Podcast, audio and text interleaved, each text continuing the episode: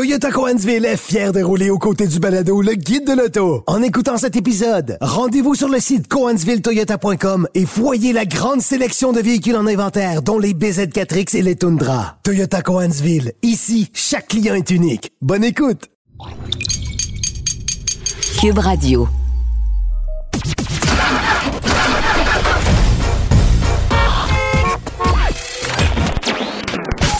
Vous l'avez vu? Vous l'avez lu? Maintenant, entendez-le. Avec Antoine Joubert et Germain Goyer. Le guide de l'auto. Cube Radio. Bonjour tout le monde, bienvenue au Guide de l'auto, édition du 24 septembre 2022. Germain, bonjour. Bonjour Antoine. Bon, euh, hey, on est là toutes les deux, tous les deux cette semaine. euh, Oui. Pour, euh, La semaine dernière aussi. oui, c'est ça. On a, on a des horaires qui s'en viennent compliqués avec la panoplie de nouveautés qui arrivent sur le marché, les lancements de véhicules. Euh, On va essayer de, de coordonner de ça le mieux possible. C'est ça. Bon, euh, bon, nouveauté cette semaine qui a été dévoilée, en fait, on s'en attendait, c'est euh, la Mercedes-Benz euh, ou la Mercedes AMG plutôt euh, C63S qui a été présentée. Bye V8, on fait place à un 4 cylindres cette fois-là. Oui, effectivement, c'est une, euh, une chute qui me, qui me semble assez drastique. Donc, bon, la classe C, c'est la berline compacte de luxe qu'on connaît bien. On avait une version avec moteur V8. On sait que c'était très puissant. On pouvait avoir là, 500 chevaux euh, euh, sous le capot de cette voiture-là. C'était c'était impressionnant. Là. Il, y avait, il y avait de la viande là. Et bon, on le sait, les grosses cylindrées tendent, tendent à disparaître, malheureusement. Et j'avais un peu espoir parce qu'il y a, il y a quelques semaines, des rumeurs laissaient entendre que euh, le V8 pourrait continuer d'être offert chez Mercedes, mais visiblement... Ben, ça sera le cas pour certains véhicules. là. Mais les visiblement- Grands, les grands VUS, Oui, puis le. G-Wagon. Bon. Même si des moteurs comme le 6 cylindres en ligne de, de 3 litres va être appelé à utiliser davantage, Ouais. j'ai l'impression. Le V8 pourrait demeurer, mais la classe C n'en profitera pas. Euh, moi, je m'attendais au début à ce que, justement, on nous propose ce 6 cylindres en ligne de, de, de 3 litres. Mais non, on a été un peu plus radical que ça. C'est un moteur turbo compressé à 4 cylindres de 2 litres, Antoine. De Ça, c'est gros comme ta pinte de lait, ce qui, ce qui, ce qui est pas un problème en soi parce que la puissance est au rendez-vous. Euh, pas un peu. En oui. tout cas, j'ai bien hâte de- d'essayer la voiture, mais wow! 671 chevaux. Ouais. de puissance. bon, évidemment, c'est une puissance combinée. Le 4 C'est ça. cylindres lui-même, en soi, euh, on est à 469 chevaux. quand même. C'est extrêmement puissant. Là. Tu sais, quand on pense à un véhicule comme euh, la Volkswagen Golf R, qui, elle aussi, a un 4 cylindres turbo-compressé de 2 litres, À on, a- 315 on en extirpe 315 chevaux. Et c'est déjà impressionnant. là. Ouais. Et là, on arrive à faire grimper ça à 469 chevaux. Euh, je, je sais pas où on les cache, mais en tout cas, c'est impressionnant.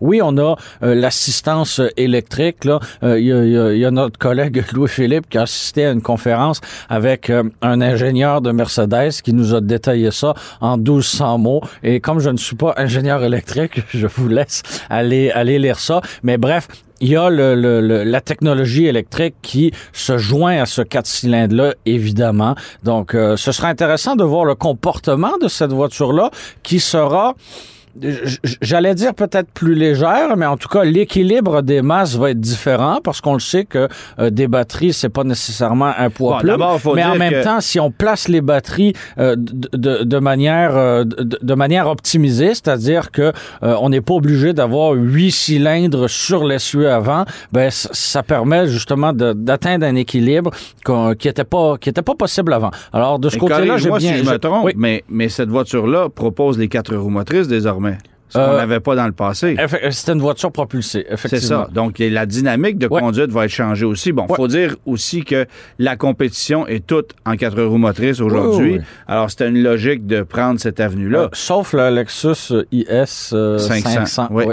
Puis on l'a peut-être pas considéré. Je sais pas non, je pense qu'on la regarde de très très haut chez C'est ça, Mercedes. c'est. Mais euh, En fait, peut-être qu'on ne connaît même pas son existence. non, j'imagine qu'on la connaît, mais on ne doit pas la considérer un seul instant, j'ai l'impression. Non, non, non. C'est un modèle, euh, un- bon, évidemment, c'est un- modèle rare, c'est un modèle exclusif. Oui.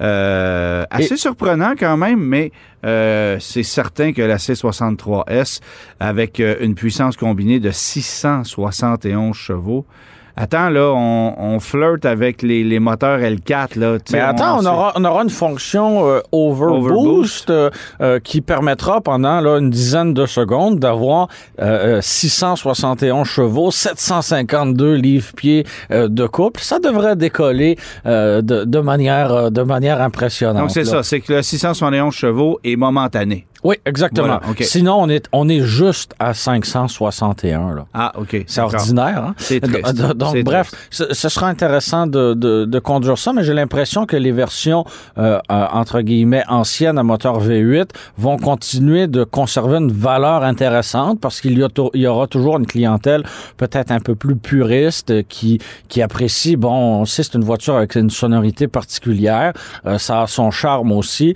Alors, euh, je suis pas sûr que euh, la, la valeur va chuter, euh, va chuter en flèche pour les C63 là, à moteur, euh, à moteur V8. Bon, puis il faut mentionner aussi que c'est la berline qu'on a présentée. Il n'y a pas de familial euh, en vue. Il n'y a pas de Ben, en tout cas, coupé de pas cabriolet. du Nord. Là. C'est ça, parce que euh, on devrait dévoiler prochainement une famille de coupés cabriolets euh, qui serait un amalgame entre la classe E et la classe C et qui ne serait et qui serait donc il ferait donc bande à part désormais. Donc il n'y aura plus de coupés cabriolets classe C comme il y avait euh, dans les dernières années. Donc ça sera probablement que une berline pour le marché nord-américain. Parce qu'on veut rationaliser un peu, euh, rationaliser un peu la gamme. Ben, je pense que la stratégie, c'est surtout de peut-être faire ce que BMW et Audi a fait, c'est de ne pas avoir une série 3, mais bien une série 4 quand c'est Oui, un oui, coupé. oui. Alors, on, on va aller jouer là-dedans, mais en même temps, d'avoir un coupé de classe C, puis un coupé de classe E, puis un cabriolet dans les deux c'est peut-être un petit peu redondant. C'est ça, exactement. Et, et ça fait un Il n'y a catalogue. pas de série 5 décapotable ou coupé sur le marché. Il n'y a pas de, euh, il n'y a pas de, de Audi A6 euh, cabriolet. Alors, Non, c'est vrai, alors, vrai. A- Mercedes en avait beaucoup trop là. Alors j'ai l'impression qu'on va, euh, on va scinder ça un petit peu. Euh, autre nouvelle ben, d'importance, en fait, c'est une évolution logique. Le parc automobile de véhicules électriques au Québec qui, qui ne cesse de croître pour atteindre cette fois 2% Oui, effectivement, on a atteint le cap du 2% précisément 2,14% Donc, la SAAQ a euh, dénombré 149 729 euh, véhicules euh, qui électrifiés. Donc, de ce lot, 87 545 sont 100% électriques. Et on a quand même une bonne part d'hybrides rechargeables avec 62 184 euh, modèles. Bon, on sait que les véhicules électriques et électrifiés sont, sont très populaires. Ces chiffres datent d'à peu près une semaine. Donc, on peut imaginer qu'il s'en est rajouté euh, On a quelques-uns. dépassé le cap du 150 000 depuis. Là. Oui, j'imagine, j'imagine. Alors euh, oui, le cap du, du 2 euh, euh, longtemps on a eu euh, longtemps on a eu en tête que 1% des véhicules au Québec étaient euh, étaient électrifiés. Maintenant, on est à 2 ce qui est quand même une croissance, ça demeure marginal là, 2% c'est pas grand-chose, Ben, c'est la- marginal. c'est la croissance à laquelle il faut s'attarder là. c'est marginal, mais en même temps, euh, lorsqu'on regarde ces chiffres-là, qui nous semblent symboliques, ils sont euh, plus optimistes que ce à quoi on s'attendait au Québec et ils rencontrent les objectifs euh, que Et- le Québec s'est fixé jusqu'à maintenant, Et euh, ça- même qu'il les dépasse. Ça démontre à quel point ces objectifs-là étaient, Sont- sont étaient, conservateurs. faibles, étaient. C'était pas des, de, de grands défis à surmonter. Là. Je veux pas dire que c'est le conservateur qui avait des objectifs, je veux dire Non, que non, les objectifs non. étaient conservateurs. Surtout, surtout en période, euh, en période électorale, mais on reviendra dans quelques instants sur, euh, sur le conservateur d'ailleurs. Et euh, du, du même coup, on a eu le classement des modèles les plus les plus populaires. Sans grande surprise, c'est la Tesla Model 3 en numéro 1. Euh, suivent ensuite les Toyota euh, Prius Prime, Chevrolet Volt et. Chevrolet Bolt ensuite. Et en, cinquième place, le Hyundai Kona électrique, qui est pas euh, une très grande surprise euh, de, de ce côté-là. Alors, quelques statistiques pour nous mettre à jour sur le portrait euh, de, de la situation actuelle des véhicules électrifiés au Québec. Pas celle de Limièvre? Euh, non, Non, OK. voilà. Je n'ai pas, euh, je, je n'ai pas ça. Mais je pourrais trouver l'information pour la semaine prochaine euh, si, si, si tu y tiens. Autre sujet qui a fait énormément euh, jaser cette semaine, Antoine, c'est la proposition du Parti conservateur du Québec de hausser la limite de vitesse euh, sur, sur les autoroutes de la province, donc de faire passer la limite de 100 km h à 120 km h Ouais. Euh, on- on- c'est un sujet qui a fait couler énormément d'encre, mais en même temps, c'est pas une idée complètement farfelue. Ben c'est surtout pas une idée nouvelle parce Ben que non. et euh, euh, j'ai l'impression que ça revient comme le printemps chaque année cette cette proposition là et pour moi, il y a beaucoup d'hypocrisie derrière le refus d'aller dans cette direction-là, parce qu'on sait très bien qu'au Québec, il y a une tolérance jusqu'à 120. Donc, pourquoi ne pas euh, éliminer cette hypocrisie et de- d'être plus d'être plus strict, d'être plus euh, rigoureux dans, euh, dans dans les limites de vitesse en, en, en s'ajustant? Ben, Pour moi, ça, ça tombe sous le sens carrément. On a parlé un peu plus tôt avec euh, cette semaine avec Ouais. notre ami Bertrand Godin qui lui avec Qui avait des nuances, qui avait des nuances qui intéressantes. était, qui, était, qui était un peu réticent à cette augmentation de limite-là. Moi, je suis totalement en accord. Euh, le point que j'aimais bien de Bertrand, c'était de dire, écoute, combien ça va coûter pour remplacer toutes les pancartes? Oui, il y a un coût qui Euh, est associé ça, à ça. clair. Mais de l'autre temps- côté, il nous, il, nous- il nous- il soulevait le point de la qualité du réseau routier, ce qui Ouais. est vrai. Les, les routes sont vraiment dans un état lamentable. Donc, est-ce qu'on veut permettre aux gens de rouler plus vite? Mais en fait, on ne permet pas aux gens de rouler plus vite puisque c'est déjà toléré. Enfin, bref, c'est un, un débat, c'est un débat Mais moi, intéressant. je, je suis d'avis que des règles claires, des règles strictes, des règles qu'on va respecter, ça va améliorer le comportement des automobilistes euh, parce que là, on a des règles qui sont tellement élastiques qu'on se permet à peu près n'importe Ben oui. quoi et les policiers ont un pouvoir discrétionnaire gigantesque.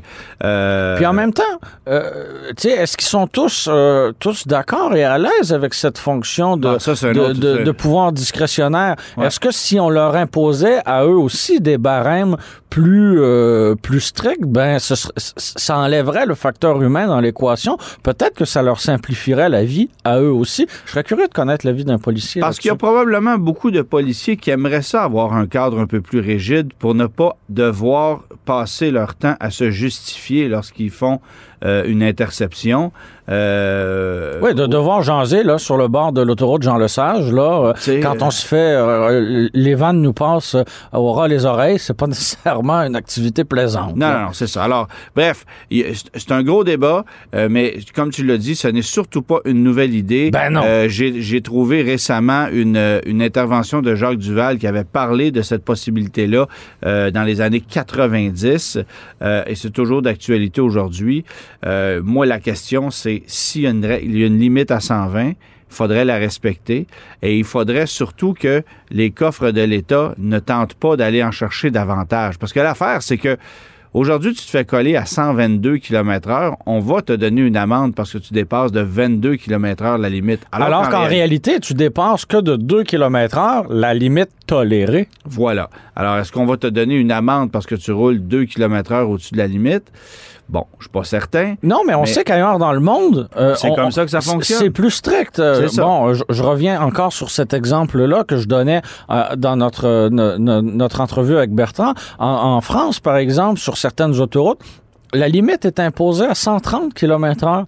Mais c'est dommage, mais si tu roules à 134 km heure, tu vas recevoir un billet par la poste. Ouais. Donc, non, on va pas te permettre de rouler 20 km heure au-dessus selon euh, l'humeur du policier. C'est pas comme ça que ça marche. Bon, alors faisons la même chose au Québec, disciplinons, éduquons nos, nos conducteurs, Euh, puis peut-être une petite loi aussi pour améliorer l'état de nos véhicules parce que Tant l'entretien, qu'à y être, hein? l'entretien, euh, c'est quelque chose qui est très négligé aussi. Le message est passé.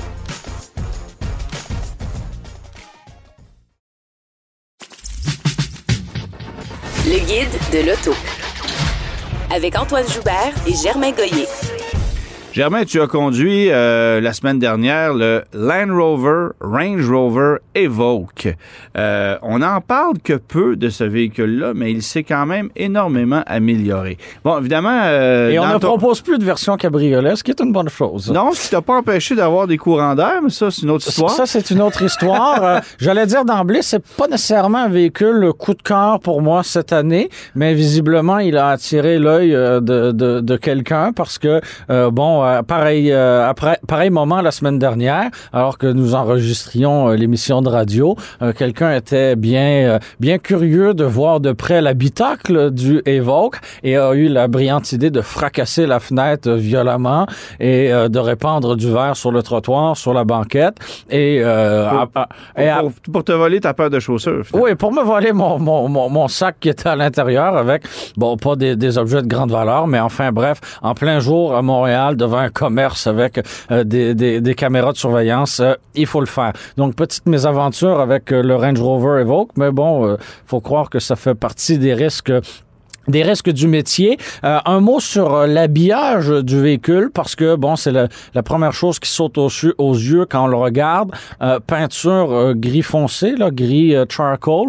C'est une version avec le toit couleur bronze. Ouais. Donc, déjà là, un, un minimum d'audace des jantes noires et des étriers rouges. Donc, euh, C'est particulier. c'est un peu pizza. J'aurais peut-être limité un peu. Le toit bronze, j'aime bien les véhicules euh, avec des peintures deux tons, comme c'est le cas, mais il faudra peut-être agencer de... de Mais les de- roues bronzes, ça aurait été chic. Euh, mais pas avec des étriers rouges. Non, c'est ça. ça. Bref, il faut il faut y aller dans, dans le dans le dosage.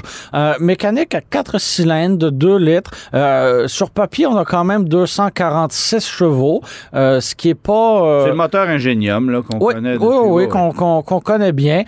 J'ai l'impression qu'il est un peu, qu'il est un peu handicapé par la transmission à laquelle il est jumelé. C'est une automatique à neuf rapports qui est souvent hésitante et qui donne souvent des à-coups. Donc, c'est pas nécessairement un, un- un comportement qui m'a euh, qui m'a plu. OK. Euh, bon, ça, c'est pas un véhicule qui est très, très gros. Hein. C'est le, c'est le petit de, de la famille Land Rover. Ouais. Et euh, à l'intérieur, ça se ressent. Euh, je me suis senti à l'étroit. Les, les, les, le, le rangement à l'avant manque carrément. On a une espèce de grosse console centrale qui prend beaucoup de place et qui, qui, qui, qui, qui est mal optimisée, tout simplement.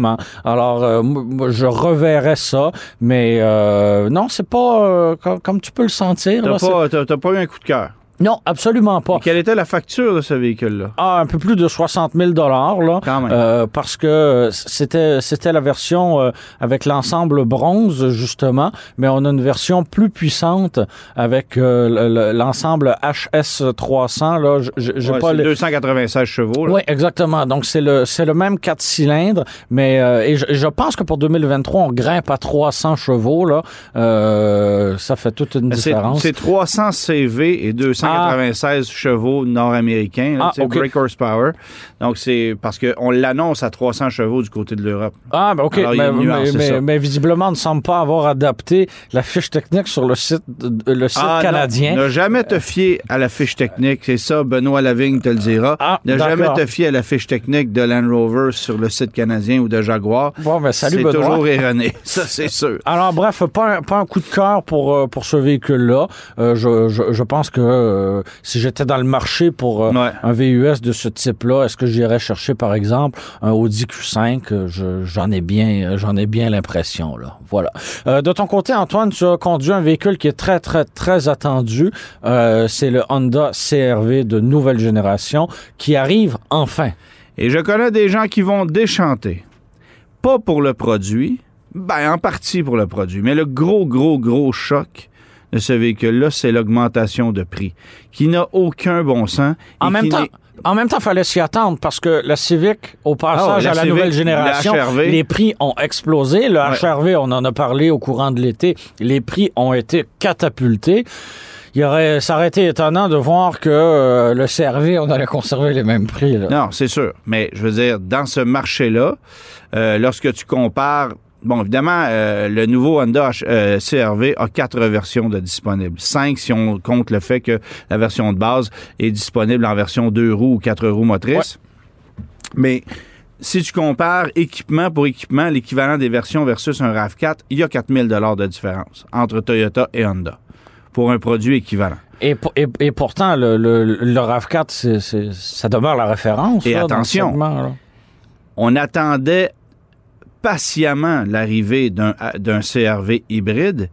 Il va débarquer au mois de novembre, mais uniquement en version touring, avec un prix de 50 840 dollars transport préparation inclus. On est plus cher que tous les autres VUS compacts hybrides. Là. Il y a quelques années seulement, le pilote le plus cher coûtait ça. Et là, En fait, c'est pas compliqué. L'échelle de prix du CRV aujourd'hui est l'échelle de prix d'un pilote il y a 3-4 ans. Ben, et le HRV coûte le prix d'un CRV d'il y a quelques ça. années. Exactement ça. Donc, euh, ça, ça a énormément changé euh, l'approche de Honda et c'est une grosse déception pour moi. Parce que là, on débarque avec, comme je te le disais, quatre versions. Une version de base à deux ou quatre roues motrices. Tiens-toi bien, ça part à 36 800 dollars et des poussières pour une version à deux roues motrices de base. Oui, monsieur. OK? La version que j'ai mise à l'essai, c'était une version EXL, toujours avec le même moteur, euh, 1.5 litres turbo, 190 chevaux, boîte CVT. On a un peu modifié le couple initial. C'est-à-dire, la puissance et le couple sur papier, c'est identique, mais la façon de le livrer, ça a changé un peu. D'accord. Donc, le couple initial est un peu plus généreux. Mais évidemment qu'il n'y a pas énormément de puissance en accélération. On a aussi modifié un peu le rouage intégral. On a un système euh, d'assistance en descente en pente, par exemple. Euh, On, sait que c'est utilisé tous les jours là, par les acheteurs de Ben, CRV. voilà, puis on- tu vas avoir euh, une répartition du couple vers l'arrière jusqu'à hauteur de 50 Euh, C'est un système un peu plus évolué que ce qu'on avait dans le passé. Mais grosso modo, le CRV euh, a une ligne plus générique, euh, pas très excitante, qui risque de mieux vieillir, de mieux, passer l'épreuve du temps que le modèle qu'on vendait jusqu'à maintenant. Euh, plus d'espace à l'intérieur au niveau du volume, mais en fait, en, en termes de volume sur papier, c'est pas plus spacieux. Mais l'aménagement fait que le véhicule va être peut-être un peu plus polyvalent. Euh, les portes arrière sont plus longues, ont été allongées, meilleure accessibilité à l'arrière. Le dossier qui est réglable de huit façons euh, sur la banquette arrière pour faciliter, par exemple, l'installation de sièges d'appoint. Et Au niveau ergonomique, c'est impeccable. Et j'ai envie de te dire que la planche de bord, qui est très semblable à celle d'une Civic et d'un HRV, là aussi, l'aménagement est impeccable. Ce qui est particulier, c'est que Contrairement à la Civic ou au HRV, on va avoir une instrumentation à demi numérique. On va avoir un, un- un- un compteur de vitesse qui est analogique et la balance est numérique. Alors ça, c'est la petite distinction. L'écran de 9 pouces tactile Apple CarPlay sans fil est là dans la version EXL. Mais si tu prends une version LX ou Sport, ben là, tu vas avoir un écran de 7 pouces euh, Apple CarPlay avec fil. On a vraiment coupé à certains, tu puis il n'y a pas de fioriture. Tu ne peux pas avoir de siège ventilé. Tu ne peux pas avoir de toit ouvrant panoramique. On n'est pas encore On là. doit avoir une palette de couleurs très excitante. Oui, le gris, le noir, le blanc. Voilà. Euh, si tu prends un rouge, tu peux, euh, si tu prends un sport, tu peux l'avoir en rouge. Tu prends un Comme un tu peux HRV, l'avoir en bleu. Tu sais, Ouais, c'est ça. C'est vraiment pas excitant. Et, et- et- et là, avec toutes ces, ces- ces- ces caractéristiques que tu viens de d'énumérer, est-ce qu'on s'attend chez Honda à continuer d'en vendre autant? Ben, j'ai trouvé ça particulier parce que on m'a dit que l'objectif d'Honda était euh, à, à court ou moyen terme que la version hybride, euh, hybride compte pour plus de 50% des ventes. Donc, on, on va, on estime que la, moyenne, la, la moitié des acheteurs de CRV vont débourser 50 000 et plus. Ah, et lorsque j'ai posé cette question-là, on m'a dit pas nécessairement. Ce que ça veut dire, On va avoir des versions hybrides moins chères. Bon, on OK. l'a pas pour le moment. Aux États-Unis, ils ont deux versions hybrides. Alors, tu peux avoir euh, une version hybride moins chère sur le marché américain que tu ne peux pas avoir sur le, co- sur le marché canadien. Éventuellement, on arrivera sans doute avec plus de versions hybrides. Et moi, j'ai le feeling qu'éventuellement, on va tranquillement laisser tomber le moteur à combustion traditionnel pour que la pour qu'une majorité de versions soient euh, hybride. Ouais. Il n'y a aucun, il n'y a aucunement question d'une version hybride rechargeable, par contre. Alors ça, c'est clair. Mais chez Honda, on veut maximiser euh, la technologie hybride. On commence à l'offrir sur les modèles les plus luxueux et Je suis éventuellement, content qu'on on essaie de, descendre. de, de la maximiser parce que c'est une technologie qui est là depuis 25 ans. Fait que c'est peut-être enfin un bon moment C'est juste de le premier constructeur à avoir Ouais. offert de l'hybride au Canada. Ouais. Euh, mais on s'est toujours un peu planté avec ça. Puis là, ben, on décide. Écoute, l'autre truc qu'il faut savoir, c'est que sur papier, euh, cette mécanique-là fait 204 chevaux, Mhm. euh, un peu moins de puissance que le RAV4, consomme un demi-litre au 100 de plus que le RAV4 hybride à 4 roues motrices, bien sûr. Euh, le véhicule est peut-être un peu plus gros, mais euh, j'ai hâte de faire des tests de comparaison hybride pour hybride parce que j'ai l'impression que le RAV4 va continuer d'être leader en matière de consommation de carburant. C'est une, une mécanique qu'on connaît déjà. hein. On l'utilise dans l'accord hybride actuellement. On l'a simplement adapté au CRV. euh, et c'est un CRV hybride qui, bien sûr, est fabriqué au Canada cette fois-ci. Euh, mais, euh, mais de toute façon, l'hybride arrive un peu plus tard. Pour l'heure, ce qu'on va avoir, c'est les versions LX, Sport et EXL. Et là, je peux te dire que c'est un produit en fait, il n'y a pas de grand défaut majeur, ce véhicule-là, hormis son prix exorbitant et hormis le fait qu'on est très conservateur dans l'approche esthétique et au niveau des équipements qui sont proposés. Mais la qualité du produit est là, le comportement... reprononcé conservateur encore. Oui, Ça fait beaucoup de conservateurs à, à cette émission-ci. mais, euh, mais, euh, Donc, écoute, bref, son, défaut, son grand défaut, c'est son prix trop élevé. Ben oui. Puis le comportement routier, c'est mieux qu'avant. C'est surtout beaucoup mieux insonorisé. J'aime beaucoup les sièges, la position de conduite. Ça, j'ai rien à dire. Euh, mais euh, c'est ça. Faudra, faudra voir comment Honda va travailler la gamme au cours de- des prochains deux ans pour voir si on s'adapte un peu plus à ce qui est offert du côté américain. Parce que pour le moment, écoute, on a cinq versions de, de. Toyota en a 12. Euh, et j'ai peine à croire qu'on va réussir à conserver euh, une position aussi intéressante dans le marché avec une offre qui est si peu audacieuse. Hyundai et Kia ont euh, un large éventail de modèles à proposer, ont l'avantage d'une garantie plus agressive.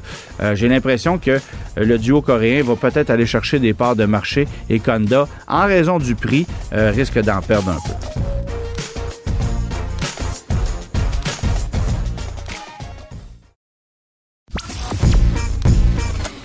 Laissez faire votre clignotant. Entrez directement dans le guide de l'auto. Cube Radio. Germain, le guide de l'auto, reviendra à la télé en janvier prochain, mais il y a aussi l'Académie du guide de l'auto qui est en onde euh, dès ce week-end. Euh, et ça, c'est animé par Patrick Benoît. Et, et c'est une émission qui roule depuis quand même quelques années, dans laquelle euh, je fais moi aussi quelques chroniques. euh, mais le cœur de l'é- de l'émission sont évidemment les invités qui sont là et euh, les, euh, les euh, je ne veux pas dire les obstacles, mais les défis que ces invi- invités-là doivent relever. Et celui qui va Et, gérer... et- et les véhicules qui mettent à l'essai, là. Et les véhicules qui Bien mettent à l'essai. Ouais, voilà. Alors, euh, celui qui chapeaute un peu tout ça, c'est évidemment l'animateur Patrick Benoît qui est avec nous aujourd'hui. Salut Patrick. Bonjour. Salut, salut les gars. Bon, écoute, euh, tu as eu euh, pas mal de fun, j'ai compris ça cet été, à enregistrer euh, toutes euh, ces émissions-là et surtout de, à, à côtoyer plusieurs invités. Euh, on peut s'attendre à quoi cette année comme, euh, comme distinction par rapport à l'année passée? Ben, écoute, euh, il y a l'arrivée de Bertrand Godin, entre autres, qui va nous parler de technique de conduite. Euh, toi, tu seras là aussi, Antoine, tu l'as dit. Tu, pourras nous expliquer ce que tu vas faire, mais c'est conseil, entretien, euh, tu vas parler des véhicules. Toi, tu es le spécialiste des véhicules. Vous l'avez vous l'avez bien dit d'entrée de jeu. L'Académie du guide de l'auto, là, c'est oui, c'est des autos. Puis Antoine t'assure très bien cette portion-là, mais c'est aussi très ludique le, le- le côté où on reçoit des invités. Il y a deux personnalités par émission qui viennent faire leur tour. Ouais. On est sur un circuit. Puis tu sais, ça roule depuis. euh, ben moi, je l'anime depuis quatre ans là.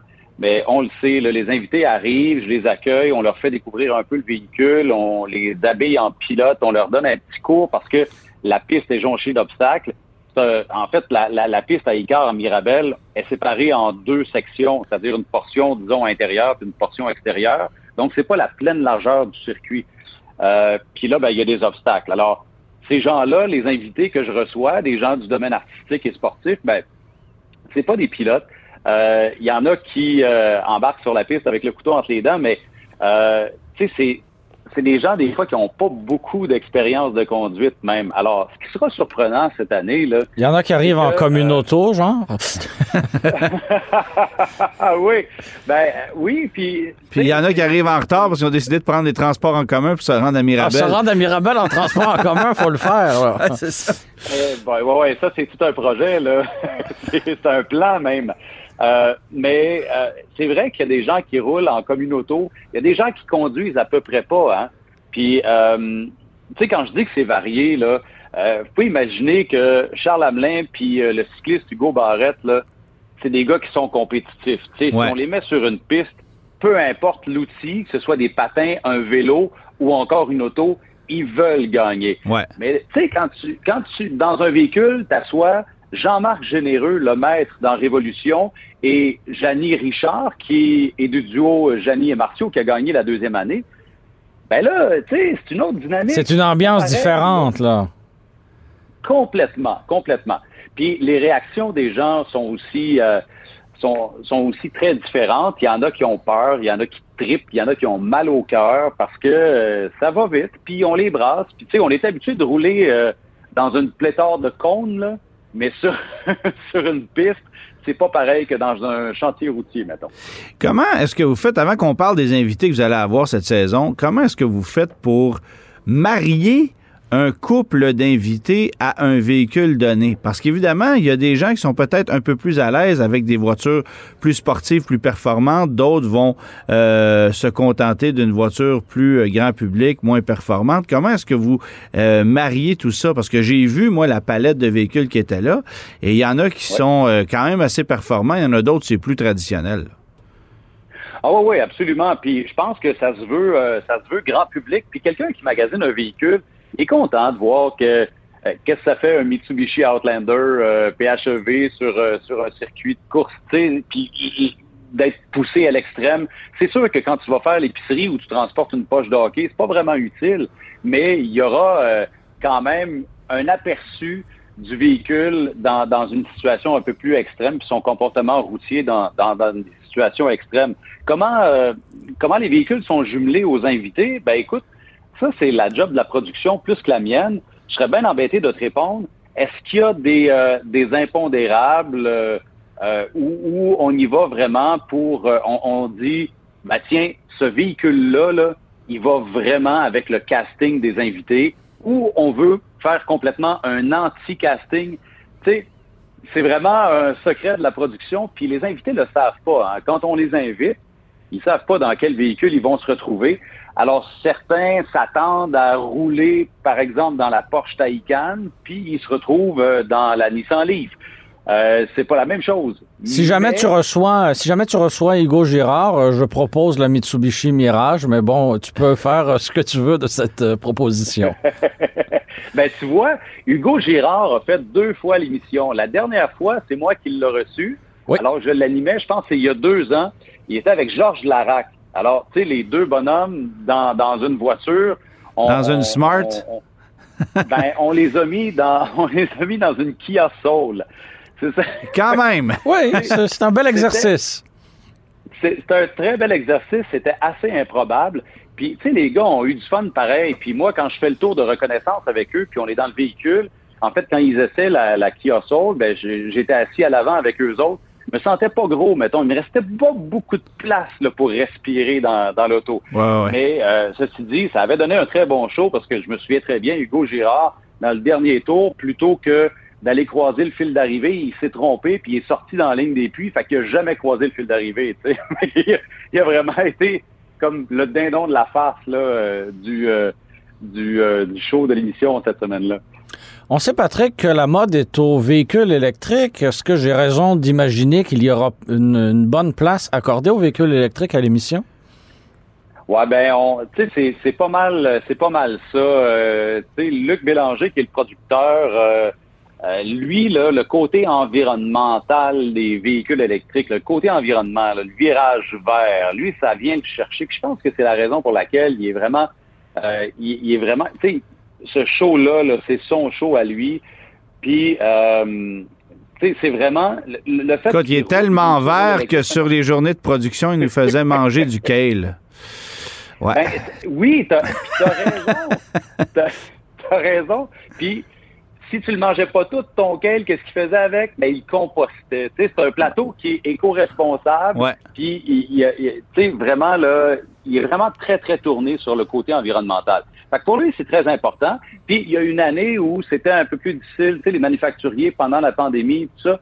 euh, L'an dernier, entre autres, je me souviens, ben, au début, les véhicules électriques, là, il y en avait, il y en avait même pas assez pour faire 12 émissions. Fait c'était un peu plus compliqué. Mais là, il commence à avoir de la variété, puis euh, des hybrides branchables aussi. Euh, euh, si on parle des véhicules, euh, on, on, on a, euh, on a eu le Jeep Wrangler Rubicon, on a eu euh, le Santa Fe PHEV, euh, les, les classiques électriques, là, la Bolt, Ouais, ouais, ouais. Tesla, la Mackie et compagnie. Cette année, on a réussi à avoir une Porsche Taycan. Tu sais, sur un circuit, euh, un circuit de course, une Porsche Taycan, ça, ça, ça donne pas sa place. Là. Ouais. Euh, Puis tout ça électrique. Fait oui, euh, cette année, ça va être entièrement, euh, entièrement électrique. Euh, bon, évidemment, euh, tu as eu, euh, eu une belle brochette d'artistes. Qui, euh, qui tu peux nous nommer qui t'ont impressionné ou qui ont sorti du lot parmi les conducteurs qu'on a eu cette saison? Hey, c'est une bonne question parce que je te dirais que je pourrais quasiment dire que chacun a sorti du lot à sa façon, pas nécessairement du bon côté, mais euh, quand c'était pas bon, c'était vraiment très drôle. Je veux dire que quand les gens conduisent conduisent prudemment, Ouais. sais, là on est sur un on est sur une piste de course, là, fait qu'on veut se donner, mais il y en a qui conduisent quand même prudemment. C'est correct parce que ça donne des moments tellement drôles. C'est ce que les gens me disent aussi dans la rue. tu sais. Hey, ton émission, là, on le sait comment ça va se passer. Les invités arrivent sur la zone verte, s'en vont mettre un sou de pilote de course. Après ça, vous allez sur la piste, là, tu leur fais un tour. Puis... Mais à chaque semaine, ils aiment ça voir la réaction des artistes parce que ça, bien que le show se ressemble de semaine en semaine, les réactions d'artistes sont uniques. Ben oui. André-Philippe Gagnon puis Pierre Verville, là, André-Philippe Gagnon, là, il dit, moi, j'ai pas beaucoup d'amis dans la vie, mais un de mes meilleurs chums, c'est Patrick Carpentier. Puis il dit, quand je vais à Las Vegas, puis on se promène en char, il Ouais. me donne des rides. Puis Pierre Verville, lui, là, ben, sa passion, c'est l'ornithologie. Fait que lui, là, il conduit là, comme un chauffeur du dimanche, les coudes à côté sur le volant, puis il regarde en avant, puis il regarde partout, puis il est ultra concentré, là, mais ça va pas vite. C'est fait que c'est vraiment, c'est- vraiment comme ça, là, ça tire vraiment dans tous les sens. Philippe Laprise, qui est hyper actif, écoute, Ah bon? il parle du début à la fin. Ouais, Est-il la hyperactif? La prise, euh, il, il parle du début à la fin. Là. Il est avec Chantal Lacroix qui, elle, avait mal au cœur, contrairement à lui. Lui, il parle, il parle, il parle, il essaie de la rassurer, tu sais, mais euh, on a eu Joël Legendre, Alain Dumas, euh, euh, qui on a eu aussi. On commence la saison avec euh, les humoristes Steve Côté puis Richardson Zephyr. Euh, Richardson aussi, et c'est très drôle. Euh, un, un anti-casting, là. Tu sais, on les Ouais, ouais. pas sur une piste de course. Pierre-Olivier Zappa, le nouveau chef d'antenne du 22h à TVA, et la chef d'antenne Frédéric Gay aussi, la journaliste sportive, on la Ouais. connaît très bien, vont s'affronter dans la Porsche Taycan. Ça, c'est vraiment, euh, c'est vraiment mémorable aussi. Frédéric, elle est extrêmement compétitive. C'est hallucinant. Tu m'étonnes. ah oui, ah oui, ah oui. Bon, euh, Tu nous as glissé un mot sur, euh, sur la Porsche Taycan. Euh, J'ai envie de, de, connaître peut-être ton coup de cœur parmi les véhicules que tu as pu tu as pu voir et conduire cette année. Je me doute que la Taycan en fait partie, mais je pose la question quand même. Ben, c'est clair que la Taycan en fait partie, puis je la connaissais pas, je l'avais jamais essayé, puis on me la, on me dit, là, regarde, prends-la, puis va sur la piste avec, gars, un fou d'une poche, toi. Fait que, tu sais, en ville, je ne sais pas comment se comporte, j'en ai une petite idée, là, mais sur une piste, c'est solide. Parce que, tu sais, vous le savez, les gars, euh, une particularité des véhicules électriques, c'est le poids, hein. Puis sur une piste de course, quand tu arrives dans un virage, le poids est extrêmement important ouais. ben la Porsche Taycan, tu le sens pas. Ça colle. Tu sais, tout, tout ce qui est tout, tout, tout ce qui est Porsche, ben ça se retrouve dans ce véhicule-là, veut, veut pas. Fait euh, la stabilité, euh, euh, en virage, c'est incroyable. En freinage, c'est incroyable. Puis là, ben, tu rajoutes l'élec- l'électrique à ça. C'est t'es complètement catapulté sur la piste. Puis tu as le petit côté aussi pour, euh, pour les puristes, là, le son de la Taycan, quand tu mets ça en mode sport plus, tu as le, t'as le son, euh, euh, le son puis le, le, feeling du turbo qui embarque. C'est vraiment unique. Puis écoute, j'aurais j'aurais tourné toute la journée. Les techniciens me demandaient sur l'heure du lunch, viendrais-tu me faire un petit tour? Viendrais-tu oh, ouais. peux-tu aller l'essayer avec toi? Fait, on est allé s'amuser un peu, mais ça a été ça a été une disons, une très belle journée avec euh, la Porsche Taycan. Mais bon, ça vient avec euh, ça vient avec un paiement mensuel euh, pas aussi. Ben, je te dirais que la grande majorité des acheteurs de ça n'ont justement pas de paiement mensuel. Parce que c'est payé content et on repart avec la voiture. C'est payé avec ouais, mécontentement, mais c'est payé content. C'est oui, ça, ça. Bon, euh, évidemment, toi-même, tu es propriétaire d'une voiture électrique depuis plusieurs années, une Tesla Model S pour ne pas la nommer. Euh, tu t'es tapé récemment un sérieux road trip dans cette voiture-là. Euh, Parle-nous de ton expérience parce que c'est pas évident de voyager à travers euh, l'Amérique du Nord avec une voiture électrique. Ici, il y a des bornes, là, mais partout aux États-Unis, c'est parfois un peu moins évident. Oui, mais c'est ça. Puis c'était un des, un des trucs que j'avais hâte de faire avec, euh, avec un véhicule électrique. Je te dirais que, euh, moi aussi, je l'ai eu, l'angoisse de l'autonomie, l'anxiété de l'autonomie au début. Euh, puis là, ben, au fur et à mesure, quand tu roules d'année en année, ben, ça finit par, par se tasser, tout ça. Puis tu changes ton, ton affichage, au lieu de mettre le kilométrage restant, ben, tu mets ça en pourcentage, puis ça gère un peu mieux. Ouais. Mais je suis pas sûr que je l'aurais fait avec un autre véhicule électrique parce que ce qui m'a rassuré, c'était euh, euh, la disponibilité des superchargeurs. Il y en a partout aux États-Unis. Là, tu tournes le coin de la rue, il y en a un quasiment. Puis la beauté de la chose aussi avec la Tesla, c'est que euh, ton GPS, quand tu rentres le chemin que, que tu empruntes, si tu fais, par exemple, moi j'ai fait de chez nous à Orlando, ben lui, il m'a planifié 9-10 arrêts à peu près, là. Euh, puis tu vas arrêter à tel superchargeur, tu vas être à 30% tu vas charger pendant 10 minutes, tu vas te rendre à l'autre superchargeur, tu vas te charger pendant 15 minutes. Donc, il optimise ton trajet pour toi. Exactement. Fait que, tu sais, vraiment, là, il te prend en main. Un peu comme, comme un avion, puis un pilote automatique va le faire. C'est ben, en fait, pas, pas vraiment, là, je mets ça grossièrement, là, mais puis moi, ce côté-là, ça me fait pas trop peur parce que j'ai volé aussi, puis faire des plans de vol, puis des itinéraires, puis tout ça, puis faire des calculs, puis planifier. J'aime bien ça, ce côté-là. Mais je te dirais que ça m'angoisserait avec euh, avec un autre véhicule, puis justement là de euh, de, de, de, chercher des bornes avec PlugShare et compagnie. Puis ouais. ça, je serais peut-être un peu plus mal à l'aise. Avec la Tesla, ça a bien été. Ça, il n'y a pas eu de soucis. Puis on, on est allé jusqu'en Floride sans trop se poser de questions. Puis on s'était pas mis vraiment de, de, de, de d'estimer, d'heures estimées ou de temps d'estimer d'arriver. Là. Bref, Ouais. on s'est dit, on arrivera quand on arrivera. On est parti le vendredi soir, il fallait arriver le dimanche soir. Fait qu'on était comme pas pressé, puis on a arrêté, on a dormi deux nuits, puis ça a rassuré ma blonde, tout ça. Mais quand on est revenu, on est parti de Daytona, puis je vous raconte ça brièvement. Faisait à peu près comme 39 degrés là-bas. Il était une heure de l'après-midi. J'ai chargé devant le, le Speedway à Daytona. Ouais. C'était comme un peu paradoxal, tu sais. J'ai fait le plein, mais euh, d'électricité. On est parti. Euh, puis j'ai roulé non-stop, vraiment non-stop. À chaque fois que j'ai arrêté, c'était vraiment pour charger. Il y a un chargement euh, dans le coin de, de ben, en Géorgie, quelque part en- à Brunswick, je pense, Ouais. Où, où j'ai dit à ma blonde, j'ai dit, ben là, tu sais, l'auto me dit de charger pendant 30 minutes, mais je vais étirer ça à une heure, puis je vais fermer mes yeux un peu parce que ça commence à, ça commence à chauffer. On a arrêté une heure, on s'est, tu sais, l'auto a relaxé là, une demi-heure sur ce- ce- cet arrêt-là.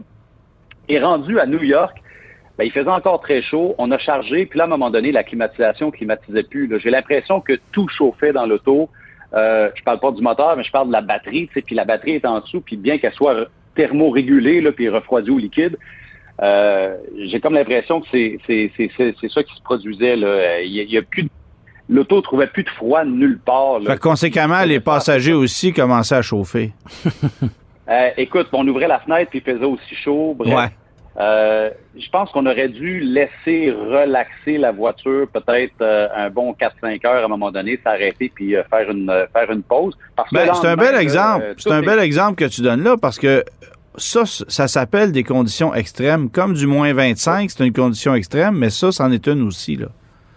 Ouais, ouais, ouais, exactement. Puis, tu sais, ça, c'est mon expérience. là.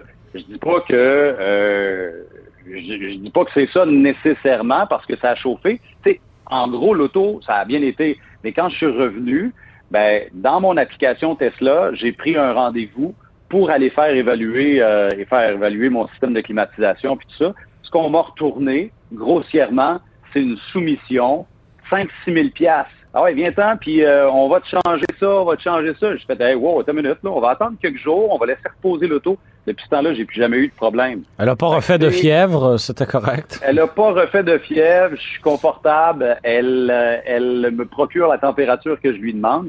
Et ce qu'on m'a dit chez Tesla, c'est euh, ben non, mais on aurait, là, on t'a fait une soumission sur ce qu'on pense que c'est, c'est grossier, mais là, on aurait, on aurait investigué pour savoir c'est quoi qui marche pas. Mais moi, je me suis dit, euh, écoute, le véhicule a seulement eu chaud, là, puis c'est fort possible que ce soit ça, parce que depuis ce temps-là, tout va très bien. Bon. Patrick, euh, merci de, de, de, nous avoir partagé euh, tout ça. En terminant, euh, question fort simple, euh, peux-tu nous rappeler l'heure et le, le, le, moment de diffusion de l'Académie du Guide de l'Auto? Hey, ça, j'ai pas ces informations. Ben non, c'est une blague. non, c'est à 11h30, à 11h30 les samedis matins. C'est en rediffusion aussi. Ça va ça va rejouer à TVA Sport. Ça roule pendant un an. Après, il y en a partout. On peut le revoir sur euh, sur Cube euh, sur Cube sur Cube aussi sur Internet. On, peut revoir en rattrapage les, émissions. Euh, donc, 11h30, euh, ce samedi, ça va être Eve Richardson, Zephyr. L'autre semaine après, justement, ça va être la Porsche Taycan en vedette. Euh, fait que ça vaut vraiment la peine. Puis euh, vous allez voir la belle face à Antoine aussi, euh, qui va vous entretenir de, de, conseils, de techniques aussi, puis vous parler des véhicules vedettes. Il va nous entretenir d'entretien. J'aime ça. C'est un ça. bon concept. Merci, Merci d'avoir Patrick. Patrick. Hey, ben, ça fait plaisir. Merci beaucoup, les gars. Okay. Bonne journée. Bye bye. Antoine Joubert, Germain Goyer. Des vrais gars de. Le guide de l'auto. Antoine, terminons l'émission avec quelques questions des auditeurs. On a euh, Stéphane qui nous écrit, euh, ils sont une famille de cinq, donc deux adultes et trois jeunes enfants de cinq ans et moins. Ils ont une roulotte de 7500 livres euh, qui remorque une dizaine de fois par année. Ils hésitent entre un Ford Expedition 2017 XLT à moteur V6 EcoBoost et le Ford F-150 2018 à cabine double avec le moteur EcoBoost. Dans le premier cas, le six cylindres est de 3,5 litres et dans le deuxième cas, de 2 2,7 litres. Dans le contexte, il priorise la fiabilité et l'économie de carburant. Quel est le meilleur choix entre les deux? Il est aussi ouvert à d'autres suggestions si jamais. Ben, le F-150 avec le moteur 2,7 litres, c'est un excellent véhicule. C'est-à-dire que ce moteur-là est frugal. Euh, J'ai des gens dans mon entourage qui en possèdent. On, on, est à une moyenne de consommation combinée ville-route qui joue entre 10 et 11 litres au 100. Évidemment, lorsqu'on remorque, ça va consommer davantage, mais ce moteur-là est amplement capable de faire le travail pour remorquer 7700 livres, va travailler un peu plus fort que le 3,5 litres, mais va consommer beaucoup moins le reste de l'année et est un moteur plus euh, fiable que le 3.5 litres si on regarde le bilan euh, des dix dernières années de ces deux moteurs-là. Alors, euh, évidemment, si vous remorquez la roulotte à toutes les semaines, c'est une chose, mais si vous l'utilisez, bon, vous, là, vous dites, vous, vous l'utilisez une dizaine de fois par année, moi, je pense que ça vaudrait la peine d'aller vers le F-150. Il, de toute façon, est un camion qui va se revendre très facilement. La dépréciation risque d'être peut-être un peu moins forte. Euh, et, c'est un produit qui a, prouvé son efficacité avec ce moteur-là. Moi, j'irais vers ce, moteur-là, plus que le Expedition. On a Alexis qui voudrait savoir quelle est la berline compacte ou intermédiaire la mieux insonorisée selon toi. Il parcourt de longues distances sur l'autoroute et il a un budget, tout frais compris, de 30 000 Côté sonorisation, euh, chez les compacts, j'ai presque envie de nommer la Volkswagen Jetta. Mm -hmm. C'est une bonne routière euh, dans l'ensemble. Une bonne routière aussi. Euh, bon, la Corolla, c'est un de ses points faibles. Euh, c'est pas une voiture bien, bien insonorisée. Mazda, le moteur est bruyant, mais la voiture est bien insonorisée. Alors, euh, et Subaru, on n'est pas là du tout. Donc, euh, j'ai vraiment envie de vous dire que la, la, la, Jetta est la voiture la mieux insonorisée et probablement la plus confortable. Vous dites faire de longs trajets, ça serait probablement une voiture très, très bien adaptée à vos besoins. On a Sylvie qui attend depuis quelques mois la livraison de son premier véhicule électrique. Elle se demande si elle doit s'inquiéter du risque d'incendie après en avoir vu la mention euh, dans les nouvelles. Ben, une inquiétude que je considérais comme, que, que je considérais comme modérée. C'est sûr que plus il y a de véhicules électriques sur les routes, plus on va en entendre parler. Pour le moment, chaque fois qu'il y a une voiture qui brûle, ça fait les nouvelles. Euh, il y a eu une Tesla qui a brûlé cette semaine aussi. Euh, là, vous parlez sans doute de la voiture Kona qui avait brûlé à Québec il y a quelques semaines. Euh, oui, c'est inquiétant. Il faut essayer de comprendre davantage pourquoi ce genre de situation-là euh, survient et qu'est-ce qu'on peut faire pour l'éviter. Euh, mais ça demeure des cas isolés. En termes de pourcentage, on parle de quelques véhicules sur les Combien de véhicules électriques qu'on a au Québec? Euh, 150 000. Là. bon, on était à 149 700 des poussières la semaine dernière, donc on doit être pas mal 150 000 maintenant. Sur ces véhicules-là, il s'en est brûlé trois ou quatre là, au Québec. Ça Alors, demeure marginal, ça demeure très, mais très, ça attire l'attention chaque fois que, que ça. se produit, malheureusement. Il faudra, il faudra voir euh, qu'est-ce qui cause ça, parce que euh, ce qu'on s'est rendu compte, euh, ici au Québec du moins, c'est que c'est souvent le même modèle de véhicule qui a brûlé. Bien, souvent. Euh, à au moins deux reprises, c'est un Kona EV qui, a pris feu. Euh, il faudra s'assurer aussi que les services des incendies soient capables et outillés pour euh, répondre à ces appels d'urgence-là, parce que, bon, on sait, le, quand, il y a de, du, ce sont des batteries à haute tension, on n'éteint pas ça comme on éteint un, feu de cuisinière, là. C'est très, très différent comme Mais tu sais, il faut expliquer aussi qu'il y a des véhicules à essence qui brûlent aussi de temps en temps. Tous les et ça, ça ne fait Tous pas les jours, oui. Alors, tu sais, il faut prendre ça avec une pincette, je pense. Mais ce n'est pas quelque chose qu'il faut complètement ignorer. Merci, Antoine. Une excellente fin de semaine à toi. OK, bye-bye.